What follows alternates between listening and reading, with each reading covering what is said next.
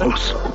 La silla rota en esta mesa para todos. Roberto Rock.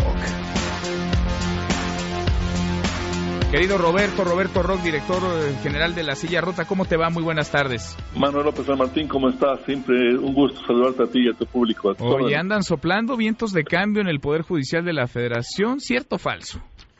Fíjate que, que yo creo que está por verse, Manuel. Eh, todo el mundo tiene el registro de que en los primeros días de enero entró el nuevo presidente de la Corte, que estará ahí eh, al menos dos años, que se pueden eh, renovar por dos años más el ministro Arturo Saldívar de Larrea, un hombre con un enorme prestigio, eh, de tanto en, su independencia como en su calidad profesional. Sin embargo, eh, yo creo que han ido abriéndose paso muchas dudas sobre cuál es el, el estado de la corrupción, de los conflictos de interés dentro del Poder Judicial de la Federación, y creo que es muy pertinente preocuparse por esto, Manuel, porque el Poder Judicial de la Federación es un órgano del Estado que tiene el diseño constitucional de ser un contrapeso del poder ejecutivo y del poder legislativo, de tal suerte que necesitamos mucha salud, mucha firmeza, mucha claridad, mucha independencia en este ámbito. Sin duda. Ahora, el poder judicial que tiene el enorme reto de mantener esa autonomía, ¿no? Esa independencia y la tentación que está en el ejecutivo de meter la mano o de meterse a opinar, de estirar un poquito más la liga que separa ambos poderes.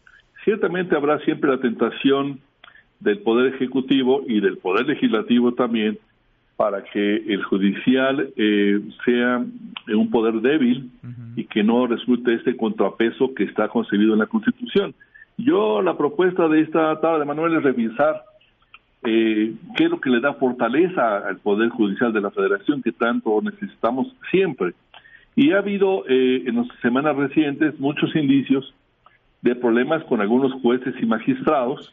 Eh, apenas Aníbal Lero de la REA aceptó el viernes pasado que había corrupción en el Poder Judicial, dijo que no era generalizada, pero hace algunas semanas ya la silla rota eh, reveló que un magistrado federal con sede originalmente en Guadalajara estaba en una lista negra de la Unidad de Inteligencia Financiera y le habían sido congeladas sus cuentas. Fíjate que es un personaje, se llama eh, el magistrado Isidro Abelar Gutiérrez, ya está suspendido, pero se desempeñó por años en, en Guadalajara. Durante una década hubo sospechas de él.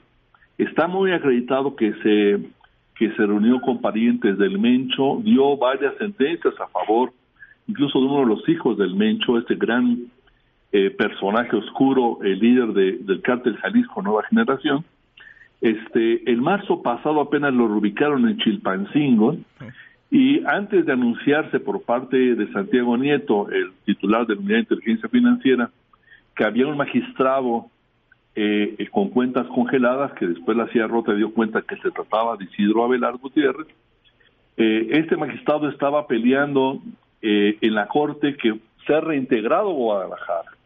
Y ya un ministro el ministro Pardo estaba estudiando si le concedía la razón o no. Creo que eh, no es un caso aislado, Manuel, creo que... Hay que revisarlo, ¿no? Porque además, Roberto, no sé si coincidas, pero parece que el judicial es el menos transparente de todos los poderes y es el menos fiscalizado. Vaya, nos hemos concentrado mucho en el legislativo, en el ejecutivo incluso, pero al judicial se le voltea a ver poco.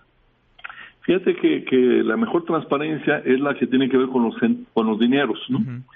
Eh, yo creo que el Poder Legislativo es también muy opaco en temas de los dineros, pero en el Poder Judicial es una doble opacidad en, torno a los dineros y en torno al sentido de muchas de sus sentencias, que creo que es en donde se ha avanzado, pero no en el manejo del dinero.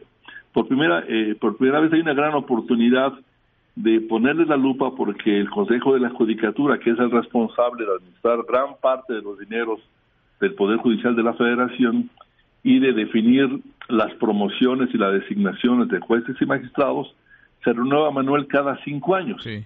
Después de renovado, ya no los mueve nadie.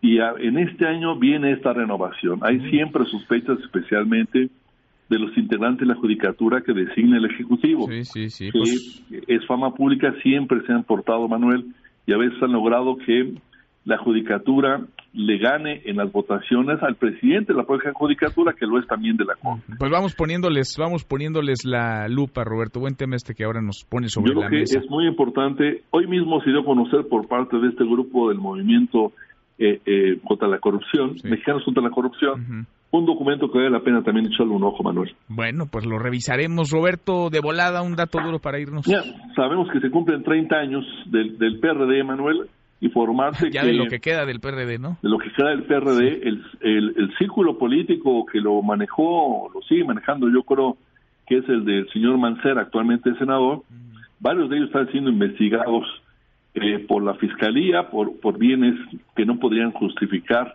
con sus sueldos. Y dos de los últimos líderes, Manuel, Ale- eh, Alejandra eh, Barrales, te acordarás de ella, Uy, sí. Aunque esas cosas se olvidan rápido, ha intentado entrar a Movimiento Ciudadano y no la han dejado. ¿Cómo? ¿No le abren la puerta? Este, no le abren la puerta, este, al parecer hay voces que dicen que no, no es el tipo de nuevos personajes que quiere entrar ahí, y te adelanto también que entre los últimos dirigentes hay uno en particular que anda en proceso de rehabilitación por adicción a las drogas. Eso es el PRD del día de hoy. Bueno, eso es el PRD y nada, o casi nada, muy poco que festejar a 30 años de su nacimiento. Ya es el ocaso, ¿no? Del, del Sol Azteca, Roberto. Yo creo que sí. Un abrazo, gracias como siempre. Gracias a ustedes, Manuel, un abrazo para ti también. Gracias, muy buenas tardes. Mesa para todos.